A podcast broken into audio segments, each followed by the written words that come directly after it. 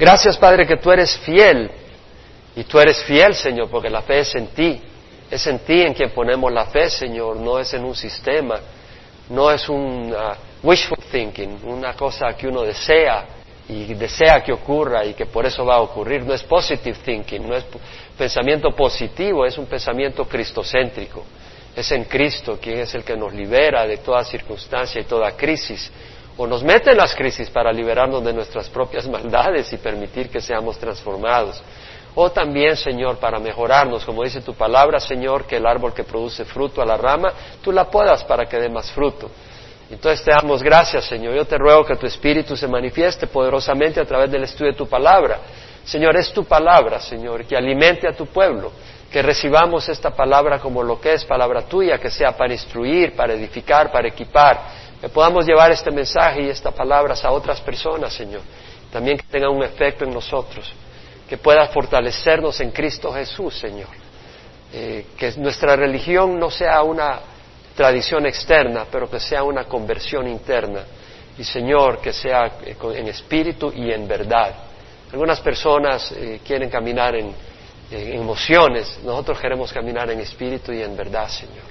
Te ruego que fortalezcas a tu pueblo. Gracias por permitir estar juntos. Gracias por darnos tu palabra. Señor, lo que me has mostrado, Señor, te revélalo ahora y aún más, Señor, por el poder de tu Santo Espíritu, por tu fidelidad. Te damos gracias en nombre de Jesús. Amén. Entonces estamos en el Evangelio de San Mateo, en el capítulo 16, y nos toca ahora el versículo 13. Y vemos que cuando Jesús llegó a la región de Cesarea Filipo, preguntó a sus discípulos diciendo, ¿quién dicen los hombres que es el Hijo del Hombre? Y ellos dijeron, uno Juan Bautista, otros Elías, otros Jeremías o uno de los profetas. Y él les dijo, ¿y vosotros quién decís que soy yo?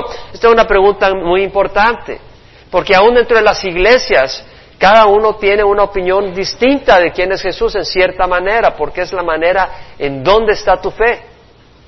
Algunos creen que Jesús es el Hijo de Dios, pero ¿qué realmente creen al decir que es el Hijo de Dios? ¿Qué es lo que creen? Los testigos de Jehová dicen que Jesús es el Hijo de Dios, pero ¿qué realmente creen? Tenemos que entender eso. Algunos dicen Jesús es el Cristo, pero ¿qué quiere decir ser el Cristo? Entonces vemos de que le dijo, ¿y vosotros quién decís que soy yo? Respondiendo Simón Pedro dijo, tú eres el Cristo, el Hijo del Dios viviente. Y Jesús respondiendo le dijo, bienaventurado eres Simón, hijo de Jonás, porque esto no te lo reveló carne ni sangre, sino mi Padre que está en los cielos. Yo también te digo que tú eres Pedro, o sea, tú me dices que yo soy el Cristo, yo te digo que tú eres Pedro. Que tú eres Pedro y sobre esta piedra edificaré mi iglesia y las puertas del Hades no prevalecerán sobre ella. Muy importante este versículo para todos los que venimos de la tradición. Y yo quiero escribir un libro sobre esto, sobre este, esta sección de la escritura, porque muchos en la iglesia tradicional piensan que la iglesia romana es la iglesia verdadera. Y bueno, eh, yo le pido a Dios que tenga misericordia, porque si yo veo es por la misericordia de Dios. Es por la misericordia de Dios. Entonces nosotros tenemos que entender, porque vemos que las personas que entienden que, la Iglesia Católica, la, la, Iglesia de Dios según ellos, es porque no tienen los ojos abiertos. Y si, tú, y si ellos se abrieran y tú puedes discutir las escrituras con ellos, no a discutir en forma de arguir, pero presentar las escrituras, se darían cuenta que están equivocados. Y vamos a hablar sobre eso, vamos a presentarlo. O sea, ¿cuál es la verdadera iglesia? Eso es tan importante saber. ¿Cuál es la verdadera iglesia de Dios? No tiene nombre de denominación. Hay una sola iglesia, pero está, hay que identificarla. Hay que identificarla porque muchos se llaman cristianos, los mormones se dicen cristianos, los testigos de Jehová se dicen cristianos, todos los católicos se dicen cristianos, muchos se dicen cristianos. ¿Cuál es la verdadera iglesia del Señor? Acá dice el Señor, mi iglesia, yo la edificaré. La iglesia de Cristo es la que Cristo edifica, no la que edifican los hombres y las puertas del Hades no prevalecerán sobre ella. Yo te daré las llaves del reino de los cielos, y lo que ates en la tierra será atado en los cielos, y lo que desates en la tierra será desatado en los cielos. Algunos piensan de que esas llaves se le dieron a Pedro, y se burlan y se ríen y hacen cuentos de que cuando uno se muere llega al cielo y ahí está San Pedro, y ahí te recibe con sus grandes llaves, ¿verdad? Pero bueno, no es así la cosa. Cuando te mueras, si no tienes a Cristo, no vas a ver a San Pedro. Y si tienes a Cristo, no vas a ver a San Pedro, vas a ver a Cristo, que es mucho mejor. Y dice entonces ordenó a los discípulos que a nadie dijeran que él era el Cristo. Bueno, ¿quién dicen los hombres que es el Hijo del Hombre? Ellos dijeron, bueno, unos dicen que eres Juan el Bautista, otros Elías, otro Jeremías, uno de los profetas, qué interesante. Juan Bautista era un hombre sencillo, no era un hombre con pompa, era un hombre humilde, pero un hombre que decía la verdad, que no tenía miedo de proclamar la verdad. Y decían, bueno, este ha de ser Juan el Bautista. Este no, anda, no tiene miedo de decir la verdad. Otros decían, bueno, no es Juan Bautista, este tiene que ser eh, Elías. ¿Por qué? Porque Elías hacía grandes milagros. Dios lo usó para hacer tremendos milagros, hasta para traer fuego del cielo. Este tiene que ser Elías que ha resucitado. No hemos visto un hombre que haga tantos milagros desde los días de Elías. Tiene que ser Elías que ha resucitado. Además, la Biblia dice que Elías va a venir. Así que este es el Elías que tenía que venir. Otros decían era Jeremías. Jeremías era un hombre que pasaba quebrantado por la condición espiritual y moral del pueblo. Y sabía que venía el juicio de Dios. Y Jeremías lloraba, decía que era un profeta que pasaba llorando. Y Jesús lloró por Jerusalén, Jesús lloró por el pueblo. Jesús tenía el corazón quebrantado por la maldad. No odiaba al pueblo, sino que lo amaba y su corazón estaba quebrantado porque sabía que iban a la destrucción. Entonces vemos que decían, este es, este es Jeremías. Pero él les dice, ¿y vosotros quién decís que soy yo? Pedro dijo, tú eres el Cristo, el Hijo del Dios viviente. Bueno, ¿qué quiere decir eso? Es muy importante ¿Qué quiere decir ser el Cristo? Porque eso es lo que dice Pedro y eso es una gran revelación.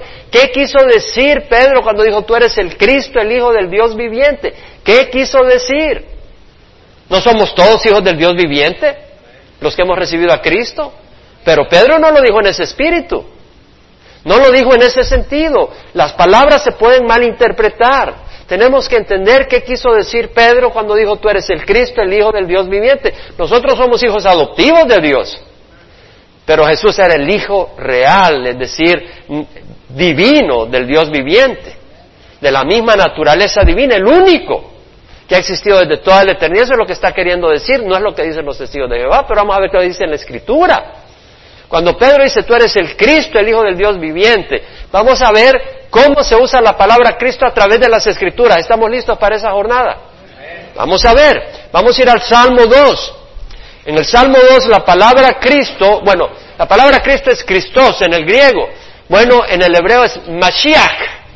El, el, Salmo 2 dice, ¿por qué se sublevan las naciones y los pueblos traman cosas vanas? Se levantan los reyes de la tierra y los gobernantes traman unidos contra Jehová y contra su ungido, contra su Mashiach. La palabra ungido en el, griego es Cristos, quiere decir ungido con aceite, porque eh, en el tiempo de Israel se ungía con aceite a los reyes, el aceite representaba el Espíritu Santo con que Dios equipaba a esa persona para la obra de guiar al pueblo de Dios. Entonces eran ungidos los reyes, el sumo sacerdote, el sumo sacerdote era ungido para la obra de Dios como eh, eh, mediador entre los hombres y venía a presentar sacrificios a Dios para el perdón del pueblo. Entonces el ungido eran los reyes, el sumo sacerdote. Se hace referencia a los patriarcas como aquellos ungidos, escogidos por Dios, de quien vendría el pueblo de Dios. Y se hace referencia de ungido o Cristo o Mashiach, aquel rey que era hijo de Dios, que se vendría al mundo y que liberaría al pueblo de Dios, a Israel, de la opresión de los enemigos e iba a establecer un reino universal y él iba a permanecer para siempre. O sea, alguien de carácter divino. No lo digo yo, lo dice la Escritura. Pero para decirlo hay que documentarlo, ¿no? Veamos el Salmo 2, por eso dice, Rompamos sus cadenas, dicen los pueblos, echemos de nosotros sus cuerdas. Ahora con el terremoto de Haití, Pat Robertson hizo un comentario de que había un pacto entre la gente de Haití y Satanás y que por eso vino el terremoto. Le voy a decir algo. La gente no quiere oír que Dios juzga. La gente no quiere oír de que estas cosas no son porque el pueblo de Dios o el mundo está buscando de Dios. No está hablando del pueblo de Dios, sino el mundo no está buscando de Dios. El mundo no quiere tener nada con Dios y no quiere saber que Dios es un Dios de juicio. Yo creo que la crisis que hubo con Katrina que destruyó Nueva Orleans era una llamada al arrepentimiento a esta nación. Hubieron miles que murieron. Dios trae juicios, pero trae sus juicios para traer al arrepentimiento. Trae sus, permite sus, crisis y las, las permite y, las diseña involucrado para que la gente se arrepienta, pero este mundo no ha visto nada de lo que es el juicio de Dios comparado con lo que vendrá en la gran tribulación. Pero vemos acá de que dice la gente, rompamos sus cadenas, Tal vez no lo dicen literalmente, pero todo lo que viene del Señor lo están queriendo romper. Ya están queriendo romper la exclusividad del matrimonio entre un hombre y una mujer. Esas son las cadenas para ellos. Ellos quieren que el matrimonio pueda ser entre hombres o entre mujeres porque se sienten que no tienen libertad de hacer eso. Rompamos las cadenas de que solo se puede casar hombre con mujer. Estamos viendo que el mundo quiere romper las cadenas del Señor. El que se siente en los cielos se ríe, el Señor se burla de ellos, luego les hablará en su ira y en su furor los aterrará. Pero yo he consagrado a mi rey sobre Sión, mi santo monte. Vemos que el Mashiach, el ungido, va a ser un rey y va a reinar desde Sión, su santo monte. Sión es el monte donde está Jerusalén. Ciertamente anunciaré el decreto del Señor que me dijo, mi hijo eres tú. Este rey, este ungido es un hijo y es un hijo de Jehová. Lo estamos viendo.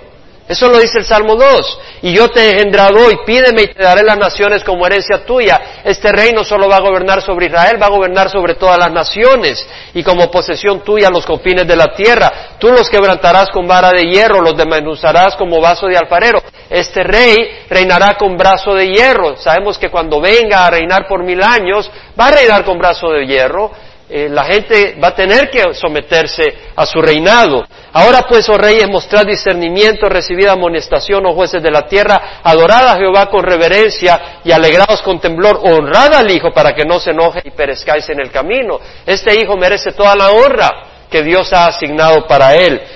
Cuán bienaventurados son todos los que en él se refugian. Este Hijo merece que vengamos a él porque él es capaz de darnos refugio. Entonces vemos que el Salmo 2 habla del Mashiach de este ungido, sería un rey, sería hijo de Dios, viene a gobernar las naciones, viene a gobernarlas con brazo de hierro. Este Mashiach en el griego es Cristo, eso es lo que quiere decir Cristo. Cuando Pedro dice tú eres el Cristo, está diciendo tú eres el profetizado por la palabra del Señor. Mateo 22, no solo lo dice el Salmo, vamos a ver que los mismos judíos contemporáneos al tiempo de Jesucristo creían estas cosas. Si vamos a Mateo capítulo 22, podemos darnos cuenta en el versículo 41 al 46, el Señor Jesucristo, cuando están los fariseos, Jesús mismo le hace una pregunta y dice, ¿cuál es vuestra opinión sobre el Cristo? Vea que no dice sobre el, rey que va a venir, usa la palabra Cristo. Aquí estoy hablando esto para que entendamos que cuando Pedro dice tú eres el Cristo, entendamos qué entendía Pedro. Vemos que Jesús dice, bueno, ¿cuál es en su opinión el Cristo? ¿De quién es hijo? Ellos le dijeron de David. Y Jesús les dice, entonces, ¿cómo es que David en el Espíritu lo llama Señor diciendo, dijo el Señor a mi Señor, siéntate a mi diestra hasta que ponga tus enemigos debajo de tus pies? El Salmo 110, vemos a David diciendo, dijo el Señor a mi Señor, siéntate a mi diestra hasta que ponga tus enemigos debajo de tus pies. Si vas rápidamente al Salmo 110, podrás confirmar eso y confirmarás un poco más. El versículo 2 dice, Jehová extenderá desde Sión tu poderoso cetro, diciendo, domina en medio de tus enemigos. Vemos una vez más que este Señor es el que iba a reinar sobre los enemigos, que iba a reinar sobre las naciones. El Salmo 110, el Salmo de David, nos está confirmando una vez más lo que dice la Escritura. Versículo 4 dice, Jehová ha jurado y no se retractará, tú eres sacerdote para siempre según el orden de Melquisedec. Este, este Mesías, este Mashiach, este rey, este hijo de Dios iba a ser también sacerdote. Él es un sumo sacerdote. Él es el que ha entrado al lugar santísimo para presentar ofrendas y sacrificios por los pecados del pueblo, pero basta un solo sacrificio. Él presentó su propio cuerpo como sacrificio en el Calvario. Entonces vemos de que esta es la orden de Melquisedec. El Señor está a su diestra, quebrantará reyes en el día de su ira, juzgará entre las naciones. Vemos que está hablando de que este Mesías es un reino universal. Ahora, si David, entonces Jesús le dice, si David le llama Señor, ¿cómo es él su hijo? Sabemos que el Mesías iba a ser descendiente de David, pero acá el Señor les hace considerar una vez más que si bien nace de David, él existía antes y es superior a David. Por eso le dice, bueno, si David le llama Señor, ¿cómo es él su hijo? Lo está haciendo pensar. Y nadie pudo contestarle ni una palabra, ni ninguno desde ese día se atrevió a hacerle más preguntas. Vemos pues de que ellos pudieron reconocer el origen anterior a David del Mesías. En Mateo 26, 63, cuando Jesús está siendo enjuiciado, vemos de que cuando está siendo enjuiciado por Caifás y el grupo de los fariseos y el Sanedrín, mientras Jesús callaba, el sumo sacerdote le dijo, te conjuro por el Dios viviente que nos diga si tú eres el Cristo. Estaban esperando al Cristo. El Cristo es esa figura, es ese ungido, ese Mesías, el Hijo de Dios. Vemos que el sumo sacerdote entendía que el Cristo sería Hijo de Dios. Él mismo está diciendo, dinos si tú eres el Cristo, el Hijo de Dios. Jesús mismo le dijo, tú mismo lo has dicho. Y vemos que entonces, eh, eh, sin embargo, os digo que desde ahora veréis al Hijo del Hombre sentado al diestra del poder y viniendo sobre las nubes del cielo. El sumo sacerdote rasgó sus vestiduras diciendo, ha blasfemado. ¿Por qué? Porque se había hecho igual a Dios al decir soy el Hijo de Dios. Al decir soy el Hijo de Dios, digo, ha blasfemado, ha cometido blasfemia contra Dios. Que lo que estoy diciendo es cierto. Claro que sí. Por ejemplo, en Juan 5, Juan 5, 16 al 18 vemos que los judíos, bueno, de 16 al 18 los judíos perseguían a Jesús porque hacía estas cosas en el día de reposo. ¿Qué hacía? Sanaba paralíticos, enfermos. Entonces, eh, él respondió, hasta ahora mi padre trabaja y yo también trabajo. El Señor, el Señor mismo está diciendo, yo puedo el día de reposo sanar. Yo puedo el día de reposo caminar 10 millas si necesito para ir a sanar a alguien. Aquí estamos viendo que el día de reposo no es una ley moral, es una ley ceremonial. Nosotros ahora tenemos nuestro descanso en Cristo Jesús. Entonces, que nadie te juzgue si tú descansas el domingo y trabajas el sábado, o trabajas el sábado y descansas el domingo, o trabajas el sábado y domingo y descansas el miércoles porque no tienes alternativa y vienes al servicio el miércoles, pero congrégate, porque en Hebreos dice que no, no deseches la congregación de los hermanos, sobre todo cuando veas que el día se acerca, la venida del Señor. Tenemos que estar fuertes. Ahora vemos de que el versículo 18 dice, los judíos aún más procuraban matarle porque no solo violaba el día de reposo, sino que también llamaba a Dios su propio Padre, haciéndose igual a Dios. Haciéndose igual a Dios. Estamos viendo que este Cristo, el Mesías, era hijo de Dios. Así lo entendieron los sacerdotes. Y el ser hijo de Dios en el sentido profético era ser igual a Dios. Pues nosotros somos hijos de Dios adoptivos, no somos iguales a Dios. Pero Jesús sí era igual a Dios de, orden divino.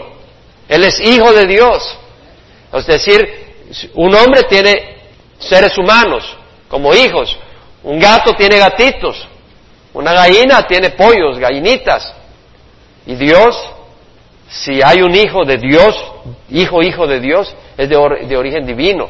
No en el sentido de, de tener una mujer, pero en el sentido de que la palabra hijo de Dios no quiere decir que Jesús lo haya dado, haya dado a luz Dios con una mujer a Jesús, quiere decir de que hay una relación como de hijo a padre, pero que es de origen divino, porque es hijo de Dios. Y siendo de origen divino no puede tener principio.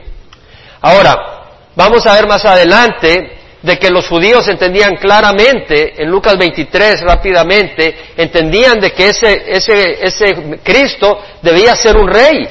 Cuando acusan a, Jesús ante Pilato en el capítulo 23 de Lucas, versículo 39 dice, eh, perdón, capítulo 23, versículo 1 y 2, llevaron a Jesús ante Pilato y comenzaron a acusarle diciendo, hemos hallado que éste pervierte a nuestra nación, prohibiendo pagar impuestos al César y diciendo que él mismo es Cristo, un rey.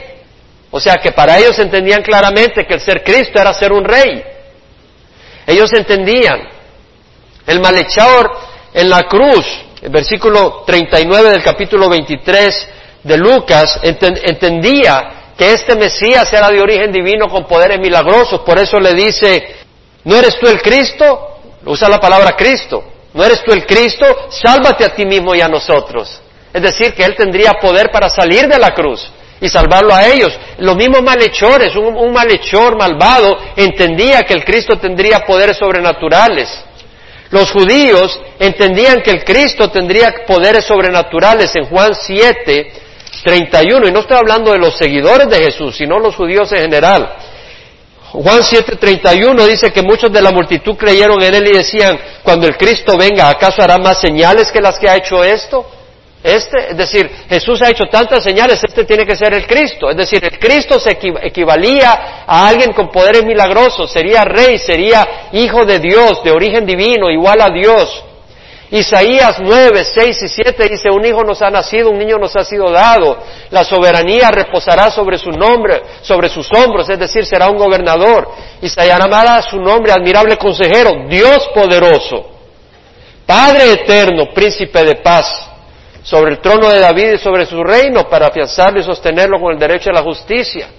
El celo de Jehová de los ejércitos hará esto. El aumento de su soberanía y de la paz no tendrán fin. Es decir, Isaías profetizó que él sería un Dios poderoso. Por si eso no fuera suficiente, Miqueas capítulo 5 dijo, pero tú Belén Efrata, aunque eres pequeña entre las familias de Judá, de ti me saldrá un gobernante de Israel cuyos orígenes son desde tiempos antiguos, sus salidas desde los días de la eternidad. O sea que este Mesías nacería en Belén. Entonces Pedro sabía que el Mesías iba a nacer en Belén. Y cuando y, los judíos entendían, en Juan 7:42 vemos que dice, ¿no ha dicho en la escritura que el Cristo viene de la descendencia de David y de Belén, la aldea de donde es David? Porque algunos estaban confundidos. En 7:41 leemos que decían algunos, este es el Cristo, pero otros decían, ¿acaso el Cristo ha de venir de Galilea? ¿A dónde creció Jesucristo? ¿En qué ciudad? Nazaret. Nazaret estaba en, el distrito de Galilea. Entonces decían, ¿acaso va a venir de Galilea el Mesías? Ellos no sabían de que Jesús había nacido en Belén, había crecido en Galilea, pero había nacido en Belén, de acuerdo a la profecía. Por eso algunos decían, ¿acaso el Cristo va a venir de Galilea? ¿No ha dicho la Escritura que el Cristo viene de la descendencia de David y de Belén, la aldea de donde era David? Entonces vemos de que el Cristo nacería de Belén. La misma samaritana, la mujer samaritana, unos capítulos atrás, Juan 4, dice, cuando ve al Mesías, dice, cuando habla con Cristo, sé que el Mesías viene, el que es llamado Cristo, cuando Él venga nos declarará todo, es decir, el Mesías vendría del cielo y declararía verdades y todo antes de empezar a reinar o y reinaría sobre el pueblo. Y una cosa más que quiero añadir, los judíos entendían que el Cristo no era solo que venía a reinar y su descendencia de Él, no, Él iba a ser reino para siempre. Eso lo puedes ver en Juan 12. Juan 12, versículo 32. Jesús dice, y si yo soy levantado de la tierra, atraeré a todos a mí mismo. Pero él decía esto para indicar de qué clase de muerte iba a morir. Entonces la multitud le respondió, hemos oído en la ley que el Cristo permanecerá. ¿Qué dice su escritura? Para siempre. ¿Y cómo dices tú el Hijo del Hombre tiene que ser levantado? ¿Quién es este Hijo del Hombre? Entendemos pues que cuando Pedro dice tú eres el Cristo, está diciendo tú eres el Hijo de Dios, igual a Dios, con sabiduría. Tú vienes y haces milagros, tú vienes a reinar, tú vienes a ponerte sobre los enemigos de tu pueblo y vas a gobernar y tu reino no tendrá fin. Eso es lo que está diciendo Pedro. Amén. Entendemos entonces lo que quiere decir Cristo. Es una palabra, como dice preñada, tiene mucho significado. ¿Sabes lo que es preñado? Estar embarazado. Una palabra llena de significado. ¿Ve? Entonces eh, Pedro dice, tú eres el Cristo, el Hijo del Dios viviente. Qué interesante que el Señor le dice, bienaventurado eres Simón, hijo de Jonás, porque esto no te lo reveló carne ni sangre, sino mi Padre que está en los cielos. Un momento. Todas las palabras que decía Jesús, los milagros que hizo, el poder que mostró, la compasión, su integridad, ¿no serían suficientes para que entendiera la gente de que Él era el Cristo, el Hijo del Dios viviente? Sería suficiente. Pero por otro lado aprendemos algo muy importante en esto. ¿Qué le dice Jesús a Pedro? Bienaventurado Pedro, hijo de Jonás, porque esto no te lo reveló carne ni sangre. ¿Qué quiere decir? Que el hombre natural, sin la luz del Espíritu Santo, no puede entender las verdades espirituales por más obvias que sean, porque son obvias en el campo espiritual. Es como que un hombre ciego quiera ver un árbol, no puede verlo, necesita ojos. Y nosotros no podemos ver las verdades espirituales por más obvias que sean si el Espíritu no nos ilumina. Quiere decir que si tú entiendes algo de las cosas de Dios, dale la gloria a Dios y dale gracias a Dios. Y si no la entiendes, pídele al Señor misericordia. Pero ven con corazón contrito y humillado. Porque dice la palabra, el corazón contrito y humillado no despreciará el Señor. Los sacrificios de Dios son el corazón contrito y humillado. A este miraré al que es contrito y humilde de espíritu y que tiembla ante mi palabra. Si tú vienes con arrogancia a tratar de entender las escrituras, olvídate que el Señor te va a dar luz. Si tú vienes con arrogancia para hacerte que sos más grande, para hacerte lo que sea, ten cuidado que Dios no va a tener misericordia tal vez de ti. Pero ven simplemente para decir, papá, ¿qué quieres que? Aquí estoy, te quiero conocer. Papá, yo necesito conocerte, tú me has creado para mí. Yo quiero servirte. Nadie de nosotros tiene, el, tiene el derecho de ser canales de Dios. Nadie. Pero es la misericordia de Dios que nos llama para ser sus hijos y sus canales sus hijos y sus canales. Y aun cuando eres canal del Señor, recuerda, el único propósito es decir, Señor, heme aquí, no por mí, sino que ya que me creaste, ahora usa este canal para que hasta las puertas del infierno tiemblen al oír tu palabra y tu amor. Pero la gloria es para el Señor, eso es lo que buscamos. Pablo dijo, el hombre natural no acepta las cosas del Espíritu de Dios porque para él son necedad y no las puede entender porque se han de discernir espiritualmente. Primera Corintios 2, ve ahí rápidamente. En versículo 12 Pablo dice, nosotros hemos recibido no el Espíritu del mundo, sino el Espíritu que viene de Dios para que conozcamos lo que Dios nos ha dado gratuitamente. Para conocer lo que Dios nos ha dado gratuitamente necesitamos el Espíritu de Dios. No basta que ocurran las cosas. Necesitamos la misericordia de Dios para darnos luz. Ahora, el Señor le dice a Pedro, tú eres Pedro y sobre esta piedra edificaré las piedras, las puertas, sobre esta piedra edificaré mi iglesia y las puertas del Hades no prevalecerán sobre ella. Algunas traducciones dicen infierno, no es infierno, es Hades, que es distinto. Y vamos a hablar sobre esto porque esto ha sido totalmente pervertido dentro de la Iglesia Católica Romana y de nuevo no estoy tratando de ofender a mis amigos católicos romanos, pero sí estoy exponiendo la falsedad de la doctrina de la Iglesia Católica Romana al decir que ellos son la Iglesia verdadera. La Iglesia verdadera no tiene un título de denominación. La Iglesia verdadera es aquella que construye Cristo y edifica a Cristo sobre Jesucristo mismo, porque es la piedra que desecharon los constructores. Y aquí vamos a ver, la palabra Pedro es Petros. ¿Podemos decir Petros? Y la palabra piedra es Petra, es roca. Tú eres Pedro y sobre esta roca edificaré mi iglesia. Según el Taylor, que es un libro que eh, experto en lo que es el griego y en el significado de las palabras, dice que en el griego clásico había una distinción entre Petros y Petra. Petro se refería a una roca, a un pedazo de piedra arrancado, a un fragmento arrancado de una roca masiva. Petro era algo arrancado de una petra. Petro era un pedazo de roca de una roca masiva, ¿entendemos? Eso es lo que dice el clásico griego, no es un libro religioso. El clásico griego hace la distinción. Y acá el Señor hace la distinción. Tú eres Pedro, tú eres una piedra que ha salido de mí, está prácticamente diciendo, porque yo soy la roca. Y vamos a entenderlo. La palabra Petra, el Señor la usa en muchos lugares en el Nuevo Testamento. Por ejemplo, en Mateo 7:24 dice, cualquiera que oiga mi palabra, la palabra mía y las pone en práctica, es semejante a un hombre sabio que edificó su casa sobre la Petra. Tú no edificas una casa sobre una piedrecita, ¿verdad? La edificas sobre una roca masiva. Tú eres, entonces el Señor te dice, el, hombre, el, el, que escucha mis palabras y las pone en práctica, es semejante a un hombre sabio que edifica su casa sobre la roca de manera que viene, cae la lluvia y vienen los torrentes y sopla el viento y azota la casa, pero no cae porque ha sido edificado sobre la roca, Petra. Es una roca masiva. En Mateo 27, 51 dice la palabra que cuando muere Jesús al expirar, el velo del templo se rasgó en dos de arriba abajo, la tierra tembló y las rocas se partieron. Las piedras no se parten, las piedras que están sobre el suelo ruedan con un temblor. Es la roca masiva la que se, la que se raja. Estamos hablando empotrada en la tierra. En Mateo 27, 59 al 60 vemos que cuando José de Arimatea recoge el cuerpo de Jesús, con Nicodemo, eh, envuelve en un velo, en, perdón, en, un, en tela de lino, el cuerpo de Jesús y lo pone en un sepulcro nuevo que él había excavado en la roca, Petra.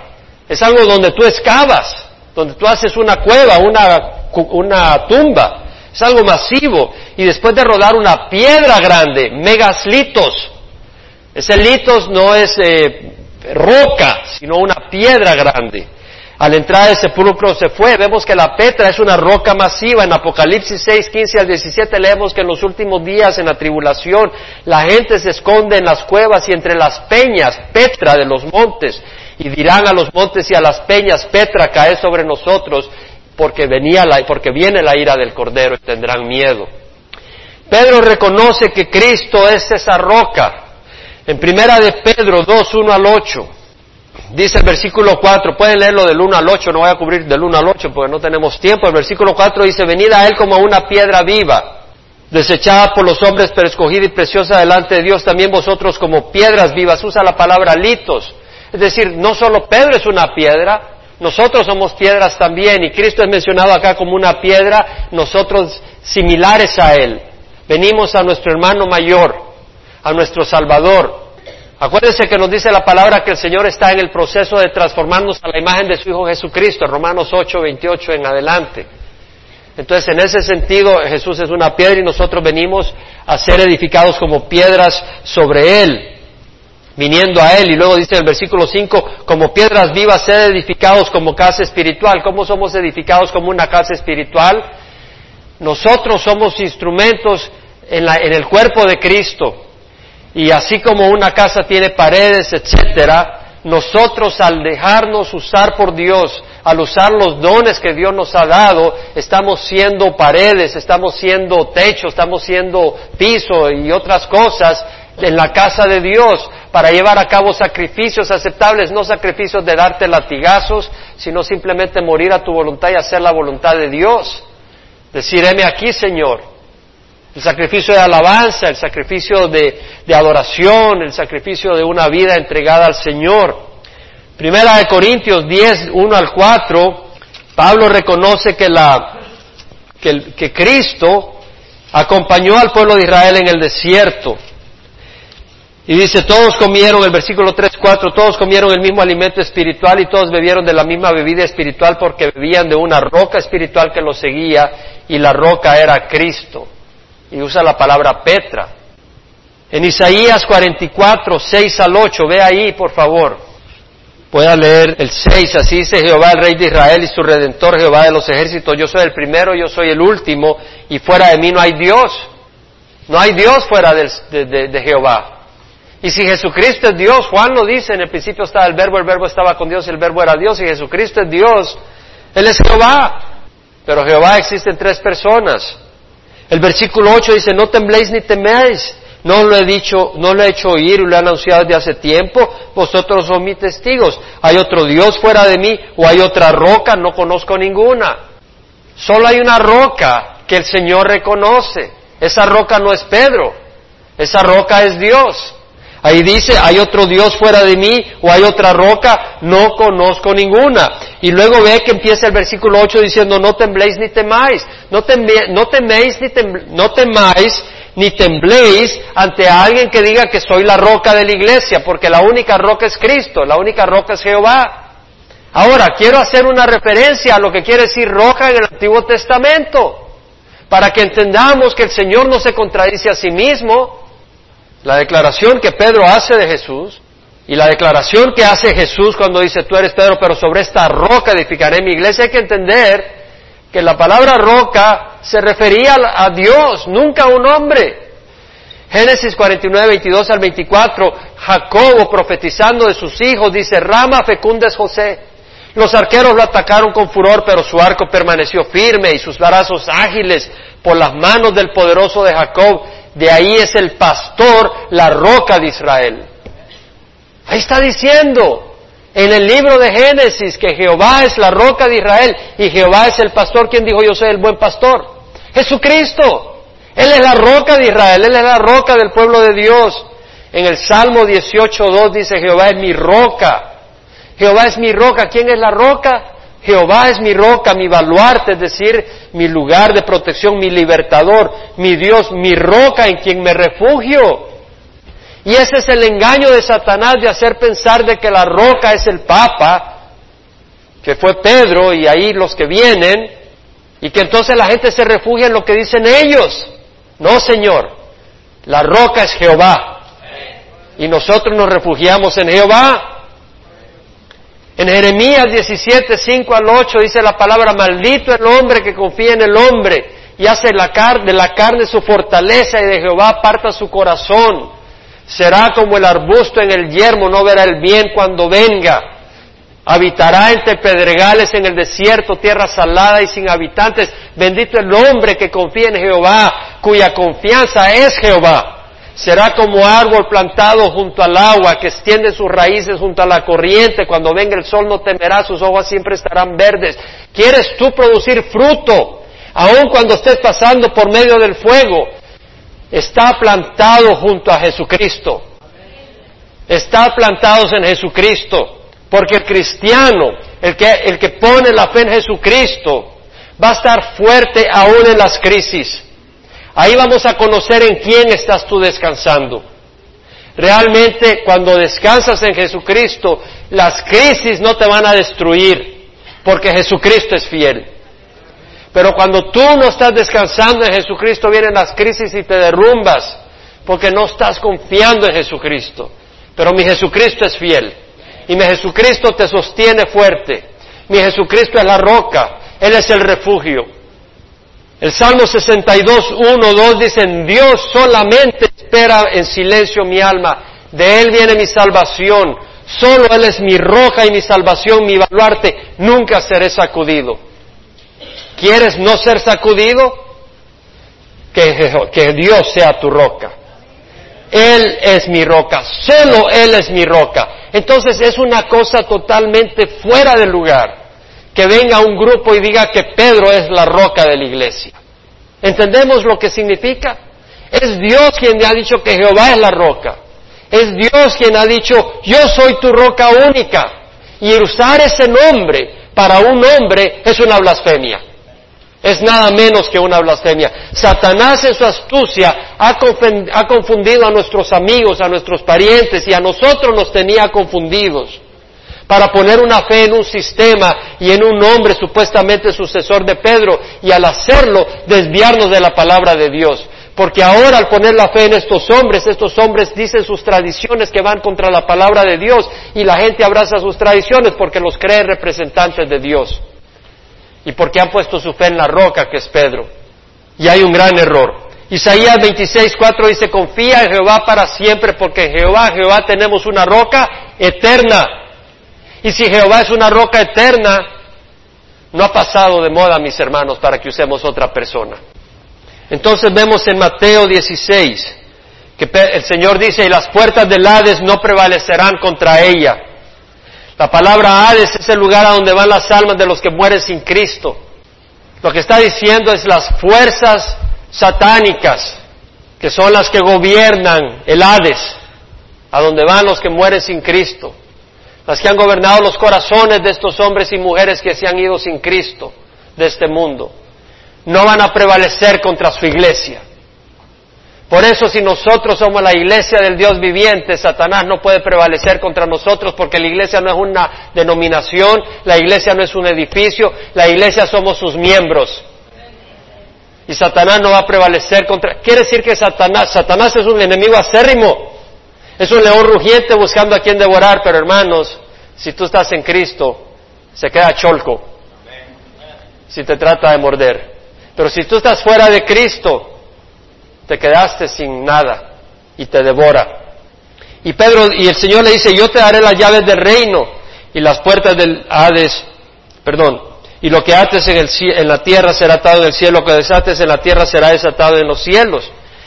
Ahora, entendamos que las llaves del reino es el Evangelio. Las llaves del reino es lo que abre la puerta para que entres. Y lo que está diciendo acá el Señor a Pedro, yo te daré las llaves del reino, no está diciendo que tú exclusivamente, pero fue Pedro quien el, libro, el día de Pentecostés declaró el Evangelio y tres mil personas recibieron a Cristo. Pero ese Evangelio no solo se quedó en las manos de Pedro, está en manos de la iglesia. Y cada uno de nosotros debemos de compartir el Evangelio. Fue el mandato que Dios le dijo a sus discípulos, y de hacer discípulos de todas las naciones, bautizándolas en el nombre del Padre, el Hijo y el Espíritu Santo. Entonces tenemos que llevar ese Evangelio a otras personas.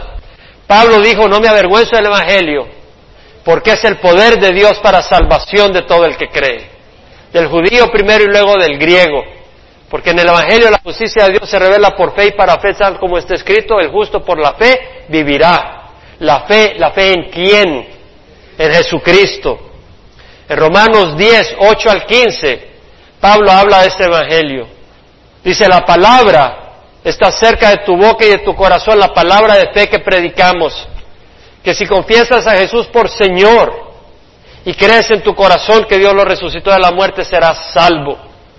Ahí está la salvación.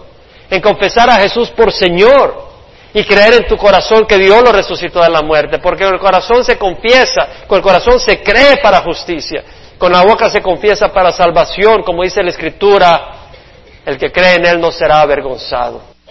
Es decir, el Evangelio implica reconocer que Cristo murió y que resucitó y hacerlo Señor. De nada sirve decir el Señor Jesús. Debes de poder decir mi Señor Jesús y poder decirlo enfrente de Él. Porque si lo dices enfrente de Él te va a decir, ¿por qué me dices Señor, Señor y no haces lo que yo te digo? Pero si tú lo dices enfrente de Él y no te, no te avergüenzas de decirlo enfrente de Él es porque sabes que tú estás buscando hacer la voluntad del Señor. Por eso hay que creer en el corazón. Creer en el corazón y declararlo Señor con tus labios. En Hechos 2 tenemos cuando Pedro declara ese Evangelio. En el día de Pentecostés reciben el Espíritu Santo, la gente cree en algunos de que están confundidos qué pasa cuando lo oyen hablar en lenguas y declarar las maravillas de Dios cada uno en su propio idioma. Y otros dicen eso, están borrachos. Y Pedro en el versículo 14 se pone en pie y les habla de que esto estaba escrito en las profecías de Joel. Versículo 21 dice, sucederá todo aquel que invoque el nombre del Señor será salvo. Ese es el Evangelio, invocar el nombre del Señor. Y Pedro les, les dice, ustedes entregaron a Jesús a la muerte, pero era el plan de Dios, dice en el versículo 23, entregado por el plan determinado y el previo conocimiento de Dios. Dios mandó a su Hijo a morir en la cruz porque nadie de nosotros podía pagar el pago por los pecados de la humanidad, solo Jesucristo. Y eso es lo que está diciendo Pedro. El versículo 32 dice, a este Jesús resucitó Dios, de lo cual todos nosotros somos testigos. Este Jesús resucitó de la muerte, no está en la muerte. Y el versículo 36, Pedro dice, sepa pues con certeza, certeza toda la casa de Israel que este Jesús a quien vosotros crucificasteis, Dios lo ha hecho Señor y Cristo. Este Jesús es Señor. Y si no es Señor tuyo ahora, va a ser Señor al final, porque Él va a ser Señor de toda la humanidad. Pero ya va a ser muy tarde si no lo hace Señor ahora, porque vas a estar bajo su señorío, pero en el infierno por haber rechazado su amor. Entonces el versículo 38 Pedro les dice cuando ya están compungidos de corazón, arrepentidos y sed bautizados cada uno de vosotros en el nombre de Jesucristo para perdón de los pecados. ¿Cuántos de ellos tuvieron que confesarse con Pedro? Nadie. No pusieron un confesionario y agarraron a los tres mil en cola para que cada uno fuera a decir sus pecados. Ahí mismo, simplemente ellos reconocieron su pecado, le pidieron perdón a Dios, arrepentidos y fueron bautizados en el nombre de Jesucristo. Cuando Pedro, cuando el Señor le dice, lo que haces en la tierra será atado en el cielo, lo que desates en la tierra será desatado en el cielo. Es una promesa no solo para Pedro, es para todos los discípulos, a todos sus seguidores. Mateo 18, 18 al 20 dice el Señor, en verdad os digo, todo lo que atéis en la tierra será atado en el cielo, se lo está diciendo a todos los discípulos. Lo que desatéis en la tierra será desatado en los cielos. Además os digo que si dos de vosotros se ponen de acuerdo sobre cualquier cosa que pidáis aquí en la tierra, os será hecho por mi Padre Celestial en los cielos.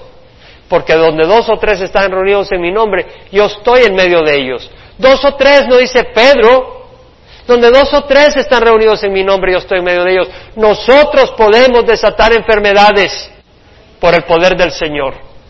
Si es la voluntad del Señor si es la voluntad del Señor. Esta no es una carta abierta para hacer lo que queramos, esta es una carta abierta para buscar la gloria de Dios y la voluntad de Dios. Y si estamos alineados con el propósito de Dios, la voluntad de Dios y la gloria de Dios, Dios va a desatar y va a atar. Dios no le dio la llave del cielo a ladrones, se lo dio a sus hijos. Primera de Juan 5, 14 al 15 dice, esta es la confianza que tenemos delante de Él, que si pedimos cualquier cosa conforme a su voluntad, Él nos oye. Y si Él nos oye, sabemos que tenemos las peticiones que le hemos hecho, si pedimos de acuerdo a su voluntad. Es decir, en Santiago leemos, pedid y no recibís porque pedís con malos propósitos para gastarlo en vuestros placeres. No, no, no se trata de, que el Señor nos está dando carta abierta para, ata este sinvergüenza, es un sinvergüenza, me ofendió. El Señor dice, pues muéstrale amor. La idea es que el Señor nos da la autoridad de venir. Y, y, también cuando alguien ha pecado, cuando alguien está en pecado, tú puedes venir, el Señor te desata del pecado y de la, de la condenación. Si recibes a Jesucristo, ora y esa persona dice, sí, me arrepiento y ora y dice, eres libre, eres hijo de Dios. Y lo declaras libre por la autoridad de la palabra de Dios. No por tu propia autoridad, pero la autoridad de la palabra de Dios que dice no hace distinción entre judío y griego, porque el Señor es Señor de todos, abundando en, riquezas para los que le invoquen, porque todo el que invoque el nombre del Señor será salvo. Pero ¿cómo invocarán en aquel a quien no han creído? ¿Y cómo creerán en aquel a quien no han oído? ¿Y cómo irán sin haber quien les predique? Por eso dice la Escritura, cuán hermosos son los pies de los que anuncian el Evangelio de la paz. Porque sin ese Evangelio no hay salvación. La salvación no consiste en entrar a un edificio, y unos ritos. La salvación consiste en poner la fe en Cristo Jesús. La confesión es con Dios. Cuando nosotros hemos pecado es a Dios a que venimos. En el Salmo 32, 5 al 6 dice, te manifesté mi pecado y no encubrí mi iniquidad. Dije, confesaré mis transgresiones al Señor y tú perdonaste la culpa de mi pecado. Es al Señor a quien confesamos. Por eso que todo santo ore a ti en tiempo en que pueda ser hallado. Es al Señor a quien le confesamos nuestros pecados. No tenemos que venir a un hombre. Ahora, si le robaste algo a alguien, ve y llévaselo de regreso. Y si le hiciste daño, si insultaste a alguien, ve y pídele perdón. No digas, no, yo solo con Dios. Oye, si le diste un codazo, dile disculpa, hermano. ¿No crees? Eso quiere decir que tienes un sentir hacia esa persona. Pero no se trata de que ahora, bueno, vamos aquí, vamos a poner al, al, al, hermano Ítalo que oiga los... No, mi hermano, yo no me le acerco a Ítalo contar todos mis pecados, se los cuenta al Señor. Cada uno de nosotros viene al Señor, hermanos. En primera de Juan 1.9 dice, si confesamos nuestros pecados, Él es fiel y justo para perdonar nuestros pecados y limpiarnos de toda injusticia. Pero entendamos que esa confesión es al Señor. Es peligroso cuando se establece un sacerdocio distinto que el, que el que Jesucristo ha establecido. Porque después de que Jesús fue al cielo, Él no estableció un sacerdocio distinto a la manera del Antiguo Testamento. Ninguno de los, discípulos dicen el Padre fulano, el Padre mengano. Pedro, Pablo se llamaban siervos del Señor, o apóstoles, o evangelistas, o predicadores, jamás padres y sacerdotes. Todos somos sacerdotes. Eso lo dice 1 Pedro 2, 9 al 10. Vosotros sois linaje escogido, real sacerdocio, nación santa, pueblo adquirido para posesión de Dios, a fin de anunciar las virtudes de aquel que os llamó de las tinieblas a su luz admirable. Todos somos sacerdotes. Pedro le estaba escribiendo a las doce tribus dispersas en el Ponto, Galacia, Capadocia y Vicinia, todos esos lugares. Todos somos sacerdotes los que hemos venido a Cristo Jesús. En Hebreos 10, el Señor dice, habiendo dicho arriba sacrificios y ofrendas y holocaustos y sacrificios por el pecado no has querido, ni ellos te has complacido, los cuales se ofrecen según la ley. Entonces dijo, he aquí, yo he venido para hacer tu voluntad. Él quita lo primero para establecer lo segundo. El sistema de sacrificios del Antiguo Testamento fue eliminado, reemplazado por el nuevo. Por esta voluntad hemos sido santificados mediante la ofrenda del cuerpo de Jesucristo una vez para siempre. No necesitamos penitencias para perdón de los pecados. Ya hubo un sacrificio, el de Jesucristo. ¿Acaso no fue suficiente? Versículo 11, ciertamente todo sacerdote está de pie día tras día ministrando y ofreciendo muchas veces los mismos sacrificios que nunca pueden quitar los pecados. Pero él, habiendo ofrecido un solo sacrificio por los pecados para siempre, se sentó a la diestra de Dios. Un solo sacrificio. Versículo 19, entonces hermanos, puesto que tenemos confianza para entrar al lugar santísimo por la sangre de Jesús, por un camino nuevo y vivo que Él inauguró por nosotros por medio del velo, es decir, su carne, puesto que tenemos un gran sacerdote sobre la casa de Dios, Acerquémonos con corazón sincero, en plena certidumbre de fe, teniendo nuestro corazón purificado de mala conciencia y nuestro cuerpo lavado con agua pura. Es decir, tenemos un sumo sacerdote, a Él es al que venimos. Primera de Juan 2, versículo 1 y 2. Hijitos míos, os escribo estas cosas para que no pequéis. Si alguno peca, abogado tenemos para con el Padre, a Jesucristo el justo. ¿Quién es nuestro abogado? Cuando tú tienes un caso legal, vas directamente a tu abogado, ¿no? Y tu abogado va directamente ante el juez. Nosotros vamos directamente a Jesucristo. Y Jesucristo va ante nuestro juez, Dios. Él mismo es la propiciación por nuestros pecados. Jesucristo es nuestro abogado y el pago por nuestros pecados. Y no solo por los nuestros, sino por los de todo el mundo. Ya di hace varios meses la historia de la confesión católica. ¿Se acuerdan? Pero por algunos que no estaban acá o porque Tal vez, eh, bueno, recordarlo. Pero en el nuevo catecismo católico para adultos de 1969, que yo tengo, yo lo usé en mi niñez, en mi juventud, en la sección Evolución Histórica de la Penitencia, evolución histórica, es decir, que la penitencia dentro de la Iglesia Católica ha evolucionado. Si fuera algo recto, no tiene que evolucionar. Los principios del Señor no evolucionan. Lo que el Señor nos ha dejado no tiene que ser cambiado. Dice, la forma exterior de la penitencia ha sido muy variada en el curso de la historia de la Iglesia católica. En los primeros siglos se confesaban tres delitos, la idolatría, el homicidio y el adulterio, solo tres. Si robabas, si insultabas a tu vecino o algo, no tenías que confesar. Cuando se había cometido en público únicamente y ocasionando grave escándalo, solo así había que confesarlo. Los otros pecados se perdonaban por la reconciliación, la oración, la penitencia y las buenas obras. Eso va contra la palabra. Las obras no limpian nuestros pecados, es la sangre de Cristo. El que había cometido pecado públicamente tenía que confesarlos al obispo y era declarado arrepentido. Entonces la absolución se impartía el jueves santo, solo una vez en la vida. Si alguno recaía se consideraba como una señal de que la primera conversión no era sincera. Es decir, si tú cometías adulterio una vez y te ocurrió una segunda vez, ya no había esperanza. Aunque te arrepintieras, ya no, al infierno te decían. Bueno, yo no tengo que cometas adulterio, pero el Señor al que se arrepiente lo perdona. Ahora, si tú sigues cometiendo adulterio, pues no te has arrepentido, ¿verdad? Pero decir una vez sí y ya la segunda no, quiere ganas, ¿no? Dios no ha dicho eso, no está en la palabra del Señor. Fue en el año 600, bajo la influencia de monjes orientales e irlandeses, que se introdujo la costumbre de confesar los pecados ocultos. Y la absolución se daba después de la confesión, no en forma pública, y hasta el año 1215 el Papa Inocencio III, Inocente III, instituyó el mandamiento de la confesión de pecados ante un sacerdote una vez al año. Ahora, imagínate si es necesario confesar tus pecados a un sacerdote. Yo no me esperaría una semana. ¿Qué tal si te mueres antes? Y, es una arrogancia pensar que solo pecas una vez a la semana. ¿No? Porque eh, cuando tú ya te levantaste mal humor y miraste con mal humor a alguien, o, con arrogancia. Hay arrogancia en nuestros corazones, hay impaciencia, ya ahí pecaste. Yo estaría todo el tiempo en el confesionario. Por eso Martín Lutero estaba desesperado, no hallaba paz a su corazón. Hacía penitencias, hacía todo y decía, ¿y cómo me libro de todo eso? La naturaleza pecadora no te libras hasta que te mueras. Y por eso necesitamos a alguien que cubra nuestra maldad y es Cristo Jesús y su sangre. En el libro Church History in Plain Language by Bruce Shelley, nos habla del Papa Inocente III y dice de que él anunció que el sucesor de Pedro es el representante de Cristo. Ha sido establecido como mediador entre Dios y el hombre. La Biblia dice que solo hay un mediador entre Dios y los hombres. Y dice que el, el Papa está debajo de Dios, pero más allá del hombre. Menos que Dios, pero más que hombre. Que ha de juzgar a todos y ser juzgado por nadie. Eso fue lo que dijo Inocente III. Este fue lo que dijo este Papa.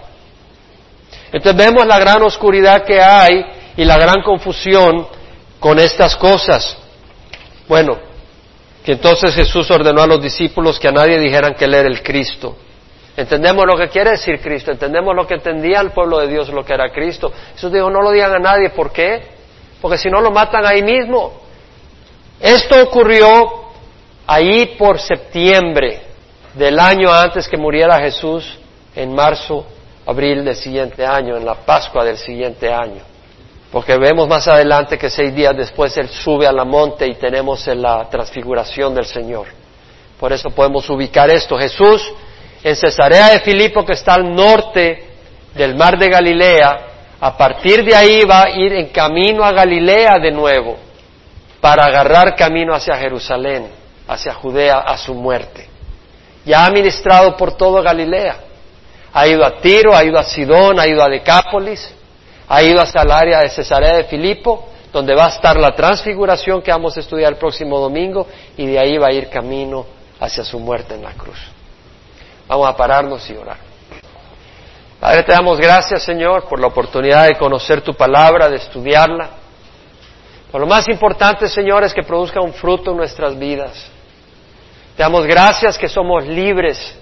Nos has revelado tu verdad, nos has revelado tu luz, nos has revelado tu gran amor, nos has revelado que tenemos una gran roca. Señor, yo recuerdo cuando estaba en la tradición, uno soñaba con poder tocar el manto del Papa. Señor, nosotros tenemos a Cristo en nuestro corazón. No solo cerca, sino adentro de nosotros. Estamos tan cerca de Cristo como nadie puede estarlo por la sangre del Cordero. Y estamos tan cerca de Dios por la sangre del Cordero.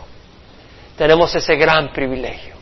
Tenemos esa gran bendición que tenemos una roca. En Dios solamente confía en silencio mi alma. De Él viene mi salvación, solo Él es mi roca y mi salvación, mi baluarte. Nunca seré sacudido. Gracias Señor que tú eres nuestra roca. Y gracias Señor que podemos estar firmes sabiendo que nunca seremos sacudidos. Sí, seremos golpeados. Sí, seremos atribulados. Sí, pasaremos aflicción, insultos, desprecios, malos entendidos. Lucharemos con nuestra carne, lucharemos con el mundo, lucharemos con los demonios, pero mayor es el que esté en nosotros que el que esté en el mundo. Y te damos gracias por darnos tu Espíritu Santo. Te damos gracias porque tus promesas son fieles. Y Señor, que podamos compartir estas verdades con aquellos que están atrapados en la tradición. Y Señor, levanta aquí, ahí con los ojos cerrados, y el Señor te habla, y, yo espero que el Señor te hable.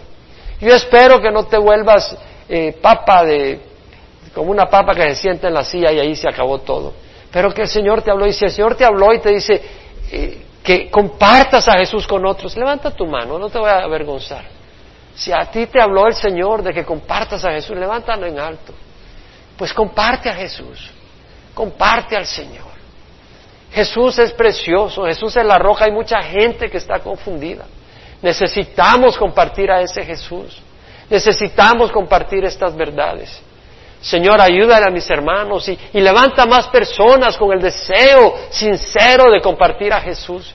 No necesariamente tiene que ser evangelistas o predicadores pero compartir el amor de Jesús, el poder hablar de la esperanza que hay en Jesús, el poder compartir ese amor y decir, mira, aquí está cómo puedes conocer a Jesús. Señor, te ruego que levantes un ejército de siervos y siervas. Y Señor, bendice a mis hermanos. Mira sus necesidades de salud, de trabajo. Mira sus necesidades emocionales, de sanidad, de protección, Señor, que puedan hallar en ti esa paz, Señor, que tú has prometido a los que ponen la fe en ti. Como dice tu palabra, al de firme propósito guardará en perfecta paz porque en ti confía. Confía en Jehová porque en Jehová, Jehová tenemos una roca eterna. Te damos gracias, Señor. Señor, mira la necesidad de cada uno. Ahí donde estás, tú traes necesidades. Hemos estudiado este pasaje que tiene mucha doctrina. Y hemos expuesto los errores donde muchos de nosotros hemos crecido porque es importante. Pero queremos ir más allá que un conocimiento de doctrina. Queremos tener esa paz del Señor. Queremos tener, Señor, esa comunión contigo. Habla con el Señor. Tómate cinco minutos, tráele tus cargas a la roca. Trae tus ansiedades a la roca. Busca refugio en Jesús. Necesitas trabajo. Necesitas sanidad. ¿Hay alguna circunstancia que te agobia? Ven al Señor hoy. Y si nunca has recibido a Cristo, recíbelo. Y si has estado desviado, corrige tu camino. Pero ven a la roca.